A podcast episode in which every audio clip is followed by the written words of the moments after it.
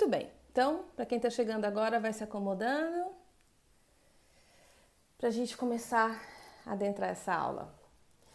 É, e podem ir mandando suas dúvidas, só reforçando que no final a minha intenção é responder a todas as dúvidas e perguntas que chegarem. Uma das coisas que, que, que navega na nossa profissão, quando você escolhe ser um profissional da área do desenvolvimento humano, então primeiro eu quero enquadrar aqui o que, que eu estou é, chamando de profissional dessa área. Então, quando você é uma psicóloga, um psicólogo, um terapeuta, um analista, né, um psicanalista, profissional que se senta para cuidar de outras pessoas, para ouvir a dor de outras pessoas. Eu, por exemplo, tenho uma aluna, uma querida, a irmã Josielma, ela é uma freira, e ela atua na escuta, no acolhimento da dor das pessoas que chegam. Eu tenho uma outra aluna que trabalha com cuidados paliativos. Ela é assistente social de formação e ela atua nos hospitais ouvindo, acolhendo, escutando pessoas em fase de terminais de doença. Eu tenho duas alunas que atu, atuavam, agora elas estão não estão atuando na linha de frente, é, que atuavam nas linhas de frente de área de conflito, como Médicos Sem Fronteiras. Então, essa, essa, são profissionais do desenvolvimento humano, são profissionais que lidam com a dor do. Deu uma caidinha aqui. Travou aí para vocês? Voltou? Acho que sim. É, que lidam com essa, com isso de acolher, ouvir e ajudar aquele que é o acolhido, aquele que você está escutando, a conseguir dar continente, processar aquele conteúdo conteúdo emocional, conteúdo psíquico, conteúdo subjetivo. Mesmo uma enfermeira, um médico que está ali na lida, né, lidando e recebendo aquele monte de, de conteúdos e muitas vezes ajudando nessas travessias.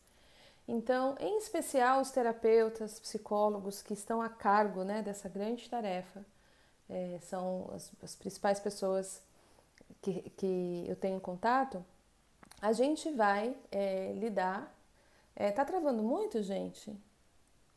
Chegou mensagem aqui que tá travando. Deixa eu ver se eu faço um ajustezinho aqui, só um minutinho. Agora, acho que tá bom. Eu fiz uma troca de rede aqui, peguei uma rede mais potente.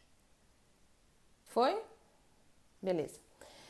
Então, quando a gente trabalha com isso, não é incomum que a gente é, siga essa profissão dentro de uma trilha de dentro de uma trilha de, de dom, de, de ter uma tendência, de ter um chamado, de ter uma, uma coisa de realmente querer cuidar de pessoas, realmente querer estar com pessoas, realmente querer é, fazer diferença na vida das pessoas. E isso é uma benção, isso é uma das coisas que eu considero muito bonitas da nossa profissão isso, isso nos leva para um lugar de encontro, isso nos leva para um lugar de conexão. Ao mesmo tempo, isso pode se tornar um grande desafio à medida que isso é confundido com você é o responsável por fazer o outro ficar bem. E não é incomum grandes níveis de ansiedade, ativações importantes dos profissionais da área do desenvolvimento humano por se cobrarem essa possibilidade, essa função de fazer o outro ficar bem.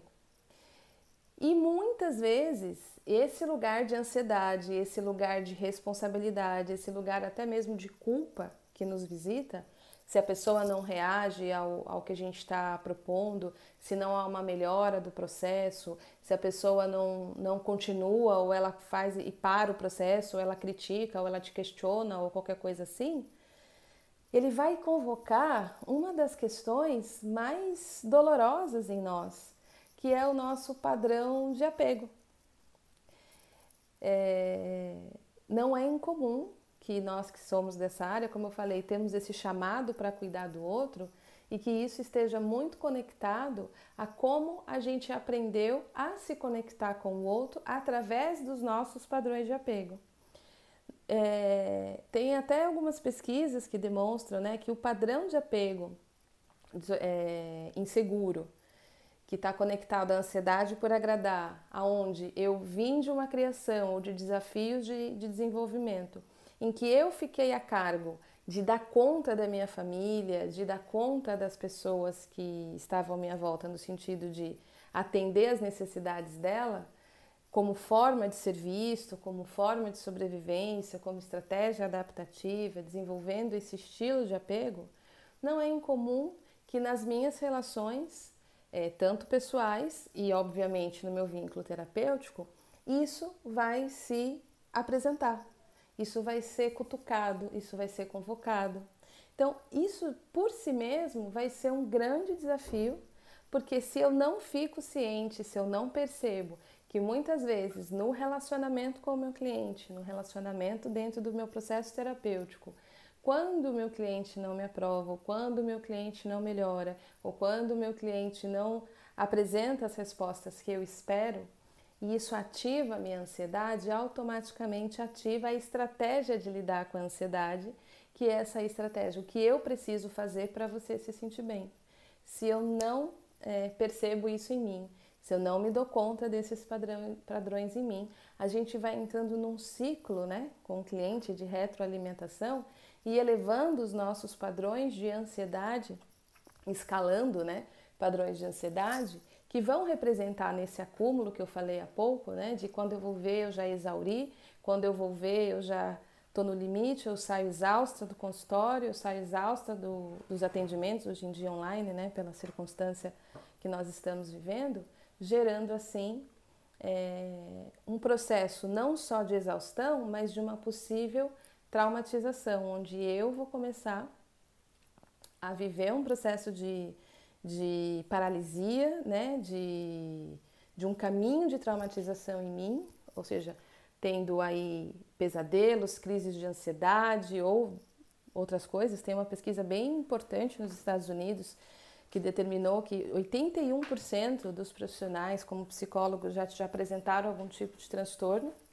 que nos leva para um outro transtorno, mesmo que transtorno, dentro de transtornos leves de ansiedade. É, esse dado é bem relevante, esse dado é bem importante, porque isso demonstra isso que eu estou falando, né, do profissional estar tá desafiado a precisar cuidar desses lugares que são provocados e cutucados pelo processo. E o outro desafio é a questão do que a gente conhece hoje em dia sobre o trauma vicariante, né? que é quando eu me traumatizo por ficar exposto à escuta de traumas, ficar exposto a ver processos de trauma, ou seja, eu não estou vivendo em primeira pessoa o trauma, eu não estou vivendo em primeira pessoa, eu estou ouvindo, mas para o meu sistema nervoso, para minha fisiologia, para o meu sistema de processamento, as reações em relação a essa escuta são presentes. E se de novo eu não me dou conta disso, se de novo eu não sei fazer continente para isso, se eu não consigo sentir, processar, elaborar para então liberar, esse copinho vai enchendo, esse copinho vai enchendo e a gente vê aí é, esse histórico de traumatização vicariante. Então, só para gente assim, abrindo o nosso encontro, abrindo a nossa live, a gente já está falando de dois grandes desafios importantes dos profissionais da área. Um que está ligado a a, a, ativação, o desengatilhamento dos seus próprios padrões de vínculo, das suas feridas de apego precoce, dos seus padrões de apego. E dois, a questão da traumatização vicariante, que é o trauma que ocorre por testemunho e não por vivência direta ao trauma. Então, só por aí a gente já vê o tamanho do desafio que é a gente trabalhar com aquilo que é mais subjetivo e ao mesmo tempo mais doloroso do ser humano, né? E aí a gente, quando a gente é, escolhe esse lugar, então de se sentar com histórias tão difíceis, com dores tão difíceis, ouvir, né? E a, pela nossa escuta a gente acessar esses lugares de dor, essas histórias de desafio das pessoas, a gente também está conhecendo automaticamente nessa pessoa e nessa história, e nessa narrativa, a força ou a potência que está para além dessas feridas ou para além dessa história que foi capaz de sustentar esse ser humano diante de tais eventos. Então, como a Liana Neto sempre fala, Nesse terrível, a gente encontra o incrível. Né? Nesse terrível também reside o incrível. E quando a gente começa a tocar essa força, quando a gente começa a tocar esse lugar que está para além das feridas, que está para além daquilo que me feriu, mas para aquilo, para encontrar aquilo que me sustentou, nesse lugar reside as bênçãos e as delícias.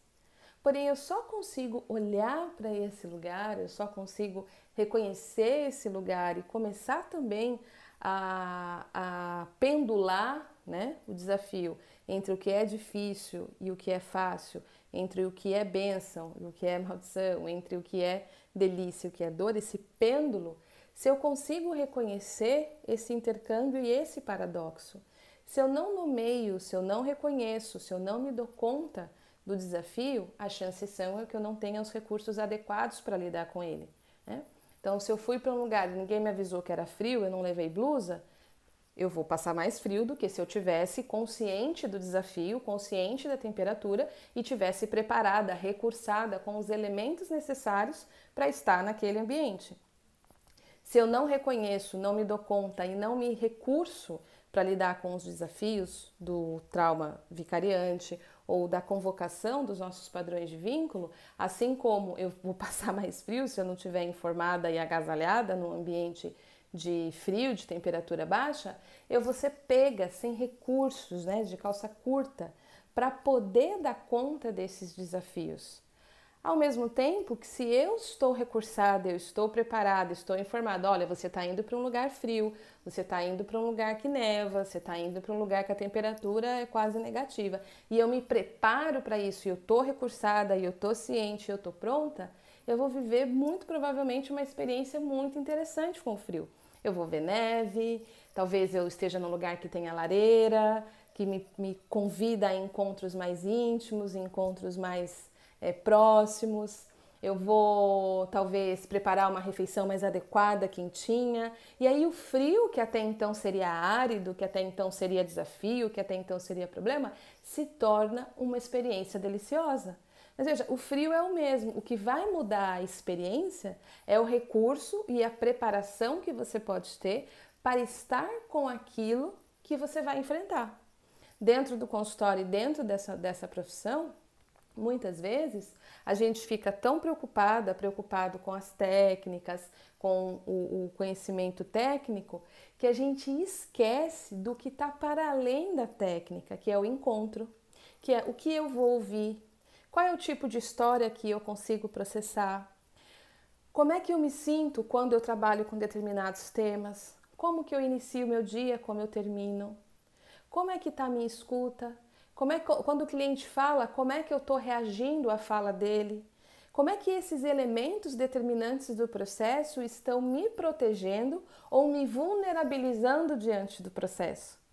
É, como é que eu estou preparada, recursada para poder lidar com aquilo. Né? Então, aqui eu vou fazer uma pequena pausa até aqui, que eu já trouxe aqui um, uma fala longa para checar se está se tá chegando bem para vocês, se, se, gostaria que vocês me é bom ter feedback, né? Aqui eu não vejo vocês no Zoom, eu vejo os, roti, os rostinhos. Então, vão me colocando aqui, tá fazendo sentido, não tá fazendo sentido, como é que tá chegando para vocês, se tem alguma dúvida já presente, como é que tá indo para a gente poder navegar juntos e juntas nessa reflexão de maneira que ela seja recursiva para você. Né? Então, como eu disse, pegando a metáfora do frio, aquilo que me desafia me convoca o desenvolvimento de recursos para poder lidar com aquilo. Quanto mais recursado, preparado eu estou para estar naquela circunstância, aquela circunstância tem a chance de ser uma grande experiência, uma deliciosa experiência. Quanto menos recursada, Quanto menos preparada, as chances são é que eu passe por é, desconfortos, desafios, exaustão, né? Então, metaforicamente é isso. Tudo ok, todo mundo me vendo, me ouvindo. Conexão também tá boa, né? Pelo menos aqui o meu sinal disse que estabilizou. Então vamos em frente. Fiz agora esse, esse pequeno resumo, né? Do Quanto mais recursada, menos recursada, tamanho do desafio, quais são os desafios. Então, uma das primeiras coisas que, que eu falo no Terapeuta de Si, por exemplo, tanto no, no curso quanto no livro, é para a gente poder, então, criar os recursos para lidar com os desafios da nossa profissão, que, de novo, a gente reflete muito pouco sobre os desafios da nossa profissão, esse glamour, essa coisa de não, a minha missão, é, eu vou ajudar as pessoas, eu vou isso, eu vou aquilo. Esse, esse, às vezes, esse lugar assim de, de, de, Salvador, a gente tem que tomar muito cuidado com esse lugar de Salvador. Esse é um calcanhar de Aquiles dos profissionais da área é, a, psico, a Marione colocou. Nosso desafio principal é está sempre preparado. Sim, do mesmo jeito também, se você pensar, é, Marione, o desafio de um atleta é estar com o condicionamento físico em dia. Mais do que ele saber conduzir o processo técnico dele, se ele não tiver com o condicionamento físico em dia, ele não corre, ele não executa, né? Então, sim, a gente precisa estar muito conectado com esse senso informativo do nosso corpo que nos diz, né? Olha, você está bem ou você não está bem. Mas o que eu queria trazer era sobre o triângulo do, do drama do Karpman, né? Que é um, um modelo da análise transacional, transacional, é, da análise transacional, que nos mostra esses lugares de relação que muitas vezes nós, é, profissionais, que viemos de um histórico onde a gente ficou nesse lugar de ficar a cargo dos padrões emocionais familiares presentes no nosso desenvolvimento, que é o lugar de Salvador.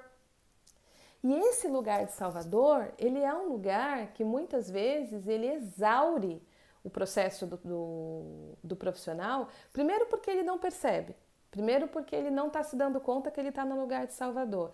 E são muitos os convites que nos levam para esse lugar. Convites do tipo que a nossa profissão é de ajudar, nossa profissão não é ajuda, nossa profissão é profissão, ela é um trabalho, a gente tem uma tarefa a cumprir.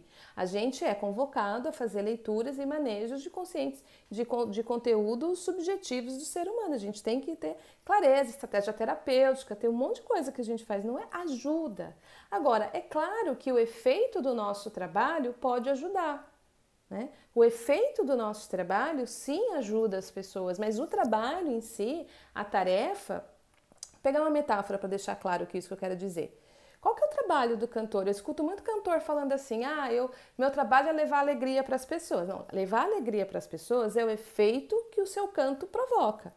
Mas o seu trabalho é estar com a voz aquecida, é saber colocar a nota no lugar certo, é saber cantar a música com as divisões corretas, é lembrar a letra, é saber que hora que você canta, que hora que você pausa, né? saber que hora que é arranjo, saber interagir, ou seja, você tem uma tarefa a fazer. E essa tarefa bem feita do seu canto possivelmente vai provocar emoções nas pessoas, possivelmente vai provocar alegria, vai, vai encantar as pessoas. Mas a sua tarefa não é provocar alegria, a sua tarefa é cantar, né?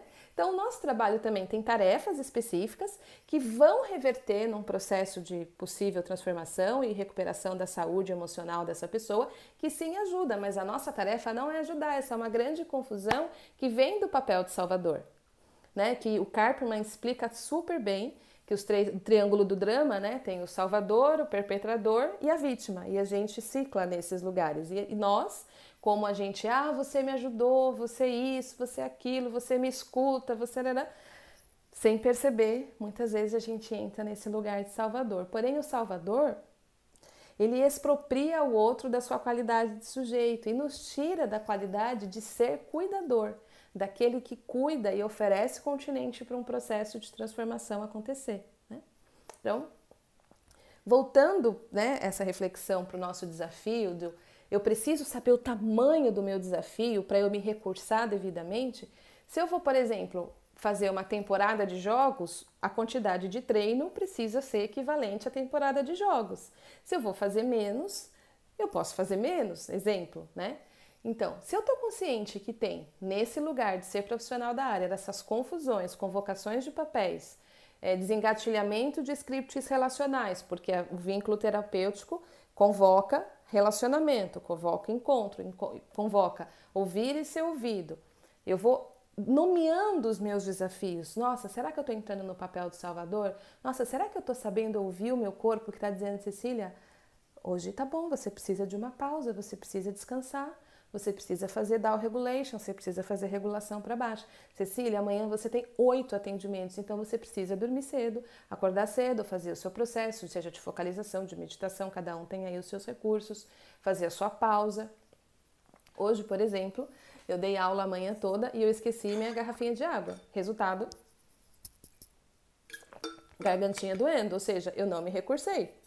Eu sabia que eu teria no mínimo duas horas, duas horas de aula, esqueci a garrafinha, enfim.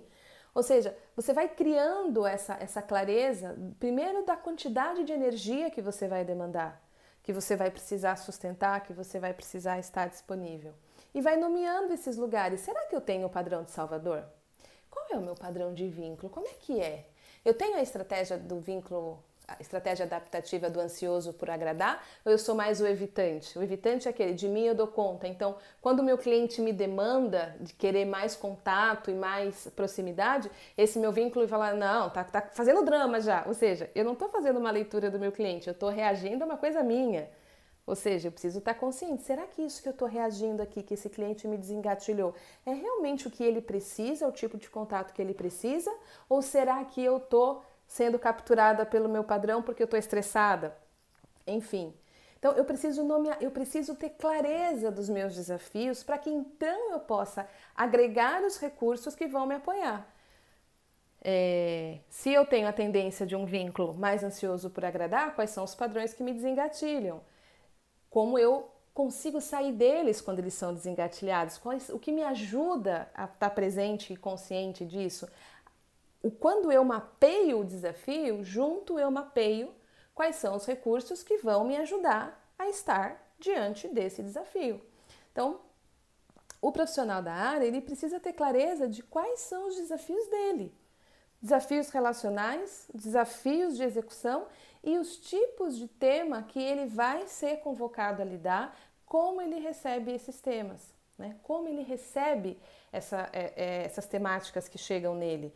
Como é que, que afeta você? Como é que afeta seu peito? Como é que afeta sua barriga? Como é que afeta você? E isso vai te preparando dia a dia, o que é muito legal e que leva para a bênção. E eu quero falar agora um pouquinho da bênção. Quando eu sou esse terapeuta que então eu me recurso, ou seja, eu levo a blusa para o frio, eu levo o guarda-chuva para chuva, eu treino de acordo com a temporada, eu aqueço a voz de acordo com a quantidade de horas que, que eu vou cantar, ou seja, eu me preparo para encontrar o outro, porque eu vou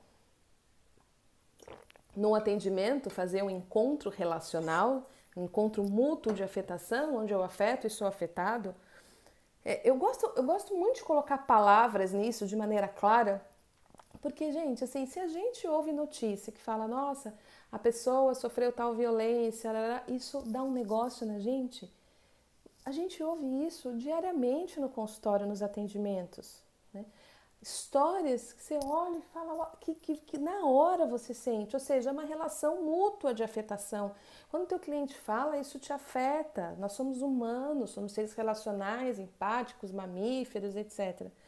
Então a gente está sempre nessa relação de afetação dentro do, dos atendimentos. Se eu sei que eu vou para um encontro relacional e eu me preparo para esse encontro, eu tenho fronteira, né?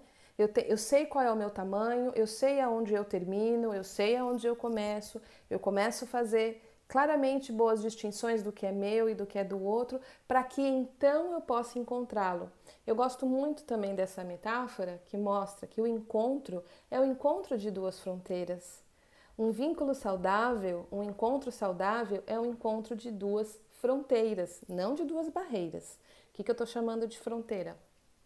O invólucro da minha pele é o que delimita o que é a minha mão. Né? Então, as fronteiras da minha mão dão forma para a minha mão, fazem a minha mão ser mão.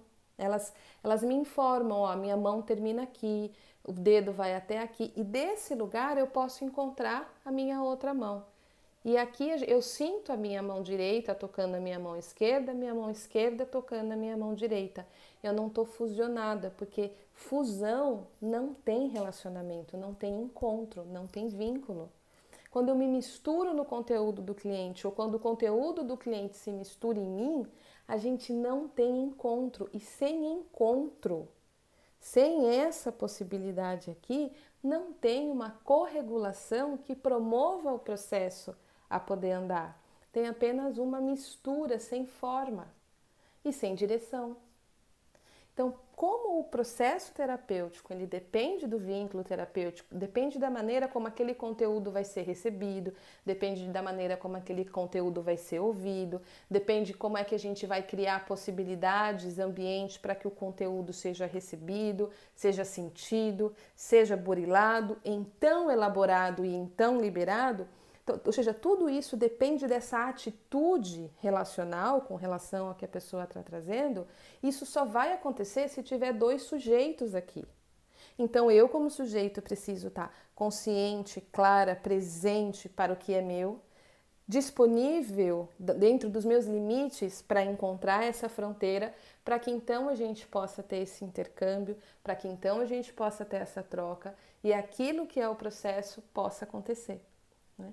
Então, quando eu nomeio esses desafios, automaticamente eu me coloco disponível para esse processo, aí então eu vou em encontro com a benção, porque a cura, a transformação, é, ela é relacional, né?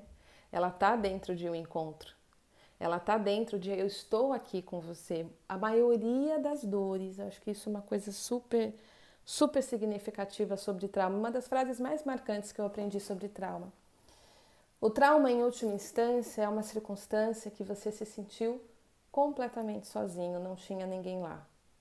Tem, tem sempre a ver com uma sensação profunda de desamparo. Não tinha ninguém lá. Naquele momento parecia que não tinha ninguém, nem Deus, dependendo do, do que aconteceu. Né? Aquela, aquela sensação de, de, de, de profundo desamparo. As grandes feridas que a gente carrega, carregam lá no fundinho esse, essa qualidade, esse caráter. Então, quando eu sou terapeuta que está ouvindo aquela história, que tem essa qualidade e eu estou aqui com isso em você agora, ou seja, esse lugar de desamparo está banhado pelo nosso olhar de encontro, pelo olhar de compaixão. Nesse momento, o perigo já passou. Neste momento, nós estamos aqui sendo o recipiente, os anfitriões dessa porção de você que está retornando e trazendo essa história, e a gente está agora com ela, ou seja, neste momento isso não está só, isso está no nosso bando, no nosso, nosso vínculo a gente cria a incubadora onde isso se transforma. Né? Nesse encontro que diz: Eu estou aqui com você agora. A pessoa aprende a ser esse espaço para com isso, com esse olhar de compaixão, de aceitação e tudo. Porém, eu só consigo fazer isso com essa qualidade de presença e de dignificação daquilo, né? de, de de dignificar essa história, de recepcionar essa história, se eu estiver nesse lugar de sujeito. Porque se eu falar, ai, vamos fazer alguma coisa, ou seja, eu não consigo recepcionar, eu vou lá e me misturo com isso, não tem essa benção desse encontro que está diretamente ligado com o desamparo. Quando aquilo que em mim vive essa sensação de desamparo recebe o encontro, o encontro dentro desse lugar de fronteira, muito provavelmente aquilo na pessoa recebe o que faltou, recebe o recurso que faltou, recebe o suporte necessário para um próximo passo. Né? Então, isso tudo nos é convocado. Então, aí a gente vive essa bênção do encontro, porque é, é um processo muito bonito, né? Você vê o jardim de um ser humano florescer, você recepcionar partes perdidas no tempo e no espaço, você ser um, ajudar o seu cliente, a pessoa que você atende, ser um anfitrião que recebe de volta essas porções de si perdidas e cindidas no tempo pelo trauma retornando e aquilo crescendo e florescendo. Eu acho que essa é a grande bênção dessa profissão. Para mim não tem a ver com missão, não tem a ver com ah, porque agora, não, tem a ver com olhar esse jardim florescer num encontro de dois seres humanos, né? No encontro de nós estamos juntos fazendo isso, recebendo essas porções de você. Essa é acho que uma das grandes bênçãos. bênçãos. E automaticamente te, te ensina também de quebra a, a levar essas habilidades para sua vida, nos seus encontros relacionais. Mas a gente só chega nessa bênção se a gente atravessar o desafio. Se a gente nomear o desafio, se a gente reconhecer, nosso trabalho tem desafio. Nós temos desafios específicos para lidar. Do mesmo jeito que um cantor tem que aquecer a voz, não pode tomar gelado, um atleta tem que treinar, não pode comer qualquer coisa. Enfim, cada profissão, cada fazer aí tem os seus desafios, que não é só, não é só técnico, mas é funcional, O nosso é grande porque o nosso trabalho está diretamente ligado à nossa percepção. O nosso trabalho acontece dentro do nosso corpo, o nosso trabalho acontece através da nossa escuta, do nosso olhar e da nossa voz. Então eu tenho que saber manejar esse, esses, esses órgãos dos sentidos a favor do processo. Eles precisam estar disponíveis, eles não podem estar sobrecarregados, eles não podem estar exauridos, eles não podem estar presos. Então eu preciso ter uma boa relação comigo, eu preciso ter um bom vínculo no meu processo interno, eu preciso aprender a recepcionar as minhas porções de mim para eu estar inteira, íntegra, e aí eu promover o encontro dentro de um vínculo terapêutico saudável.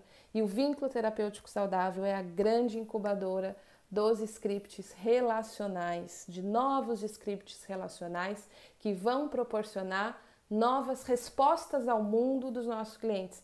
Porque como a pessoa busca o que ela quer na vida, como ela afasta o que não é bom para ela, está diretamente relacionado a esses scripts relacionais. Eu vou para o mundo, eu recuo, tudo isso está dentro dos scripts relacionais. Então, conforme a gente vai gerando novos scripts relacionais frescos, novos, nutridos e não mais presos e neuróticos dentro das relações que vêm do apego, a gente cria novas possibilidades. Inclusive não ficando presos nas relações de transferência e contra-transferência, que é o, o, tá dentro de todos esses desafios que eu trouxe até aqui.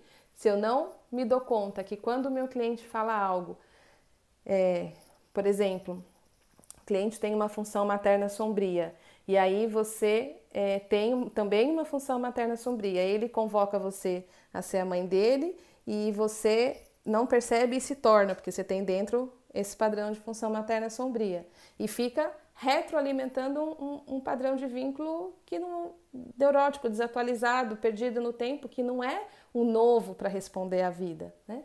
Agora, se eu estou ciente disso e ele me provoca a ser essa mãe dentro desse processo que não está dentro de, um, de uma nova perspectiva, a gente vai criando caminhos de estar com ele de um novo jeito, a gente vai criando caminhos de ajudar ele a perceber como ele pode atender essa necessidade perdida é, no tempo que mora dentro dele e assim promover uma nova resposta. E isso é a grande sacada do terapeuta, é ele perceber isso, ele sacar.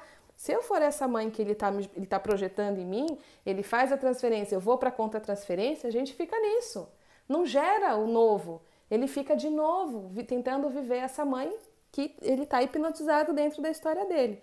Se eu, como terapeuta, percebo, falar: opa, vamos sair da, da zona de conflito e para a zona de espaço onde a gente pode gerar uma nova resposta. Então, dando palavras aí de transferência e contra-transferência, que é praticamente tudo que eu falei até aqui, só estou dando agora um nome mais, mais técnico, tem a ver com isso. Né? A gente está aqui 15h40, deixa eu checar aqui as perguntinhas.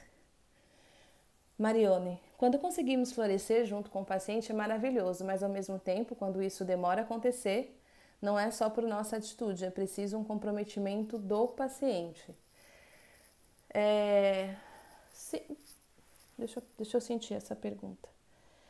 Não é uma pergunta, né? É só um compartilhar. Quando conseguir é maravilhoso, mas ao mesmo tempo, quando isso demora a acontecer, não é?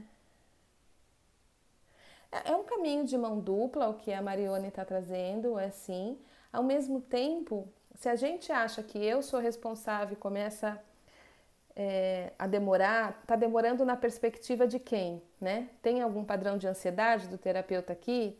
Será que é a ansiedade que está gerenciando o processo? Puxa, já está um mês e nada aconteceu, o que, que eu faço agora? Tudo isso aqui já é padrão de ativação, então tem que, tem que dar uma olhada se isso não está acionado por um lugar de ansiedade que você tem que dar resultado, né? Maria Augusta, a partir do que você traz, fica possível reconhecer como nos abandonamos ao sairmos desse nosso lugar. Perfeito. E se tem abandono, não tem ninguém lá, qualquer um pode entrar, qualquer coisa pode entrar, qualquer conteúdo pode entrar, né? A gente tem que estar tá lá no nosso continente, presente, ah, tá bom, Mariana, é só um pensamento, pensei que era uma dúvida. É, como lidar com um comportamento ansioso por agradar? Muito boa pergunta, Ana.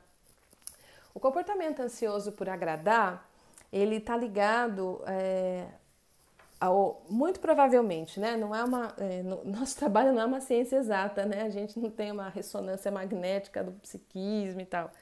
Mas o, o, esse padrão de, de apego ansioso por agradar, ele está conectado muito provavelmente às relações de apego precoce, aonde para eu ser vista, para eu atender, para eu ser aceita, ser acolhida, eu precisei agradar os meus cuidadores. Eu faço qualquer coisa para ser aceito, porque os cuidadores eram cuidadores não sintônicos, não sintonizados à minha necessidade de neném, daquilo que eu estava vivendo, mas provavelmente perdidos nas suas próprias questões. Então, para eu poder ser visto, eu vou desenvolvendo esse como que você me vê, né? Então tá ligado a um processo interno. Estou dando aqui um resumo bem, bem simples de possíveis dinâmicas que podem gerar essa estratégia adaptativa de sobrevivência. Então, quando eu, meu radar interno percebe, opa, não estou agradando, opa, se eu não estou agradando, não estão me vendo, opa, se eu não for visto, eu vou morrer porque eu sou um neném, ninguém cuidar de mim, é, eu estou em risco de vida. E isso tudo não é cognitivo, não é racional, o nosso corpo ele mapeia, é, ele, ele, ele é orquestrado pelo instinto de sobrevivência, de como que eu, eu, eu, eu preservo a vida. Então, se eu neném fico abandonado e sozinho, meu corpo sabe que sozinho eu estou em risco, então ele ativa alarmes importantes para chamar a atenção, ou seja, são fases muito precoces da vida e essas decisões, decisões, né, não é decisão racional, essas decisões instintivas vão se estabelecendo e elas vão formatando o processo de formação de personalidade. Então aí eu tô aqui na vida hoje, com os meus 30 e poucos anos e tal, e algo me diz eu não tô agradando. Isso em mim se ativa, né? Então como é que eu posso dar conta disso em mim? Primeiro nomear. Nomear o desafio é o primeiro passo. Dizer, algo em mim ficou ativado. Algo em mim está ansioso, está com medo do que vai acontecer se essa pessoa não for agradada. E eu tô aqui com isso em mim agora. Então, quando eu faço esses movimentos de desidentificação, de acolhimento, de nomear, de receber isso em mim, isso em mim vai começando a perceber que eu tô aqui agora e que esse espaço seguro agora existe. E esse espaço seguro em mim, continente, agora que eu estou nutrindo, é diferente daquele espaço daquela época. Mas se a gente fizer isso pela racionalidade e cognição, tipo, ah, olha, isso foi naquela época e não agora, mas não for feito através da nossa percepção sentida, da nossa senso-percepção, que é a linguagem do nosso físico e do nosso instinto, que é onde a desregulação tá, esse estado de alerta, ou seja, a ativação do sistema nervoso, não vai desativar. Eu preciso levar esse banho de estado de senso de segurança para isso em mim. Então, nomear é o primeiro, e cultivar esse estado de segurança interno para receber essa porção de você. É, um, é algo em você que tem isso, é, que a gente está dando nomes, né? Ansioso por agradar. Isso em você tem a oportunidade de começar a, a vivenciar esses padrões de segurança. Né? Como diz Steven Porges, segurança é o tratamento. É, então, da Ana respondi, Marione também. É, Ângela, e quando o paciente não adquire confiança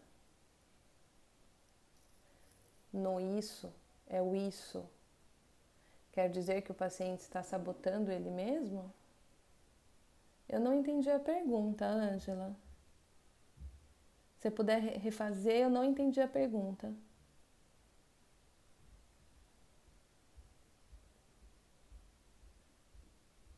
Ah, quando o cliente não acredita no processo, achando que o terapeuta, que é o terapeuta que dá resposta ao problema, então aí é que tá. Ele vai é, buscar através dos seus padrões, né?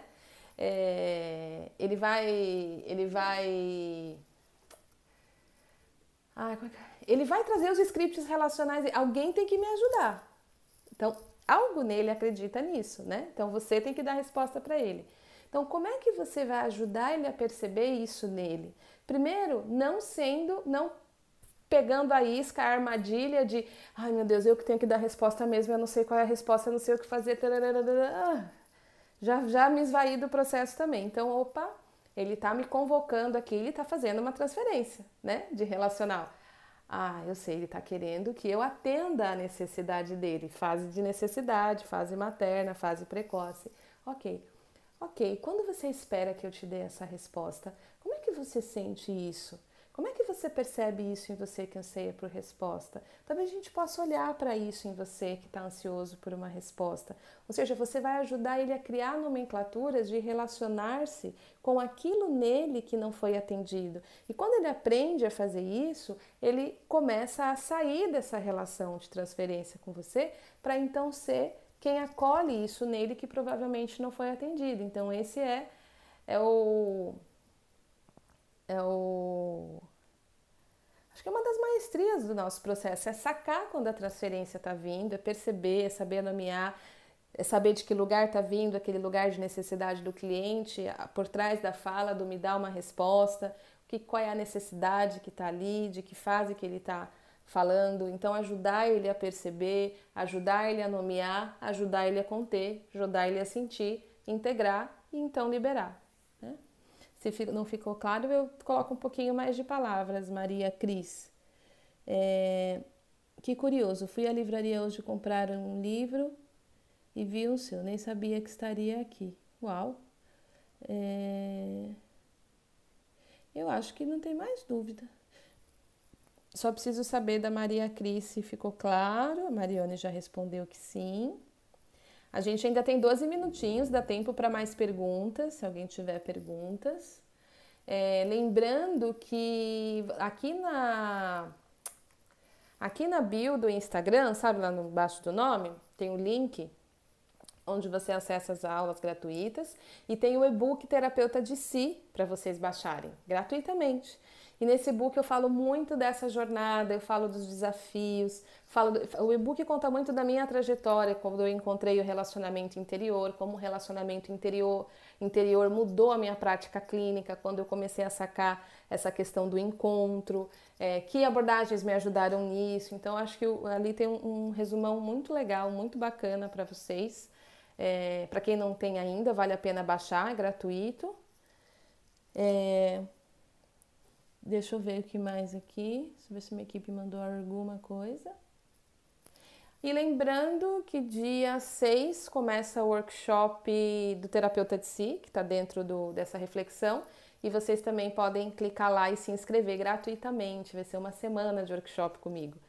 Então, assim, uma semana inteira de aula falando aí da, dos desafios de ser terapeuta e o caminho do relacionamento interior é, e de que maneira o relacionamento interior afeta a tua maestria clínica? Assim, eu, eu, recebo muita pergunta de profissional dizendo, Cecília, como é que eu faço para alavancar meus resultados na clínica, aumentar a quantidade de clientes, etc, etc.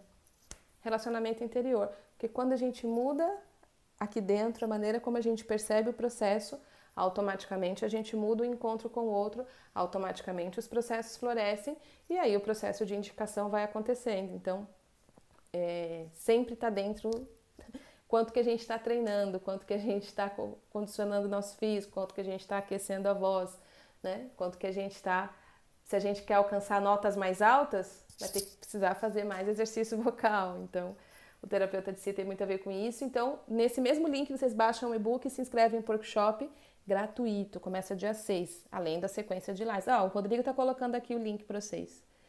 É, que mais? Cecília, o que pode causar irritação profunda numa pessoa quando ela percebe alguém com sede de ego, sede de poder e estrelismo a partir da fragilidade do outro?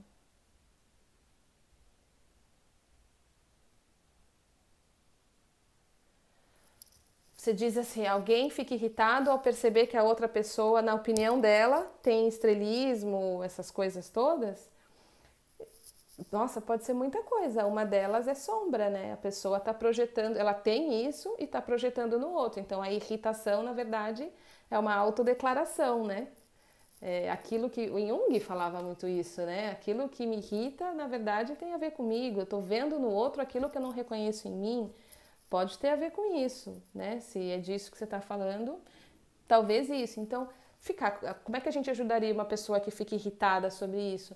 Ficar curioso, o que será que em mim fica tão irritado quando alguém tem tal comportamento? Porque cada um é livre para ser o que é, se a outra pessoa tem estrelismo, seja lá o que for, isso pode ser aos meus olhos, para a pessoa pode nem ser, né?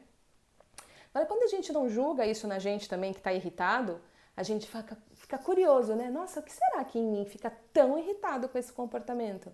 Por que, que será que isso em mim está irritado ou algo assim? Isso pode trazer grandes respostas para a pessoa que está sentindo incômodo. Então, acho que isso é muito, muito legal. É, se não for sombra, eu, tô, eu, eu apostaria nesse mesmo lugar de curiosidade. Então, mesmo que não seja sombra, a gente convidar isso em mim ou algo em mim que fica tão irritado quando vê tal comportamento para poder é, receber essa porção que fica irritado, para essa porção que fica irritado não inundar a pessoa, não ficar a cargo da pessoa e a pessoa não ter saídas, né? Então, independente de ser sombra ou não, olhar para isso na pessoa que fica irritado como algo e poder desenvolver um relacionamento para conhecer isso na pessoa é um caminho muito interessante. Eu também iria por esse caminho. Eu acho que teve uma outra pergunta aqui que eu deixei passar, que eu não tinha entendido. Era da Maria Cristina? Não, da Maria Cristina eu respondi. Acho que era da Mariona, eu respondi. Ocioso por agradar. Ah, da Maria Salles tinha uma aqui.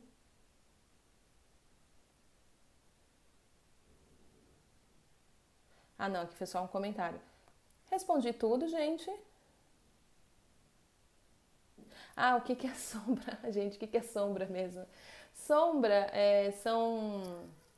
Vou pegar uma, uma explicação é, simples.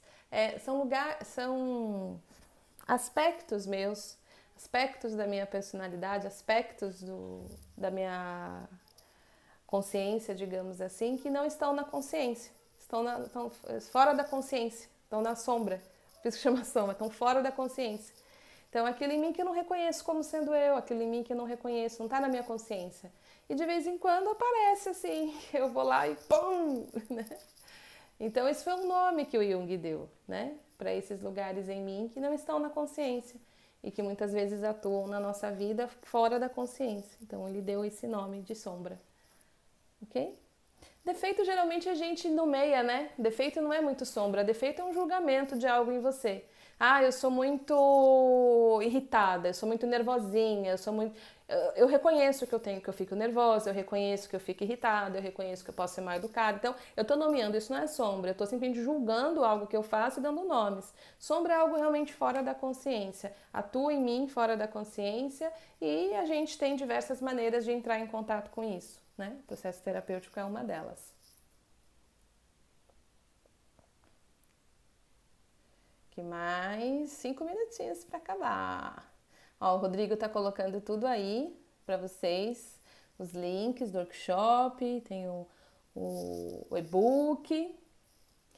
Lembrando que essa live fica aqui 24 horas, então você pode marcar seus amigos, amigas. Enfim. Acho que a gente pode encerrar, né, gente? É um temão, dá caldo, né? Dá para ficar aqui mais uma hora, não dá? Isso é um temão.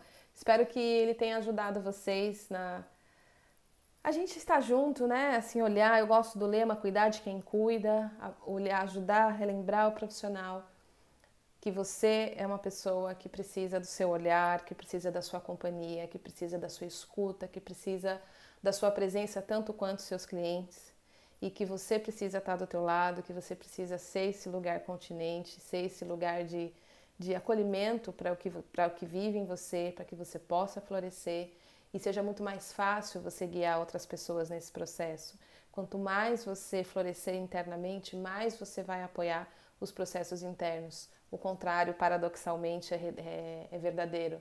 Quanto mais você se bater, quanto mais você for severo com você, quanto mais você se rejeitar, quanto mais você é, lutar contra o que você acha difícil em você, você vai levar esse olhar para o teu atendimento, você vai olhar para os processos do seu cliente com essa mesma severidade, você vai receber o seu cliente desse mesmo lugar árido. E o seu cliente vai sentir, mesmo que inconscientemente. Então, eu gosto muito de estar aqui com você, que é profissional da área, porque eu sei o tamanho do desafio, eu sei que a gente precisa de recursos, eu sei que a gente precisa se sentar com cada um deles, nomear, ter clareza, se recursar para que a gente possa promover grandes encontros. Então, essa live teve essa intenção. E lembrando que quarta-feira eu volto. Qual que é o tema da live de quarta-feira mesmo, Rodrigo? Bota aí para mim que eu, eu com a minha memória, olha, É, Gláucia, você é um lugar e continente. Muito agradecida a sua forma de seguir. Obrigada, Gláucia. Crenças e traumas do profissional do desenvolvimento Ah, a gente vai falar de crenças e traumas do profissional do desenvolvimento humano, mais recursos. Então, um pouquinho do que eu já pincelei aqui dos nossos desafios, é, a gente vai trabalhar na live de quarta. Vamos falar das crenças e traumas. Então, eu espero todas vocês, todos vocês na quarta-feira, nesse mesmo bate-canal, nesse mesmo bate-horário, para a gente falar das crenças e traumas do terapeuta e espero estar sempre próxima de vocês. Grande beijo, obrigado pelo tempo e pela companhia. Até quarta-feira.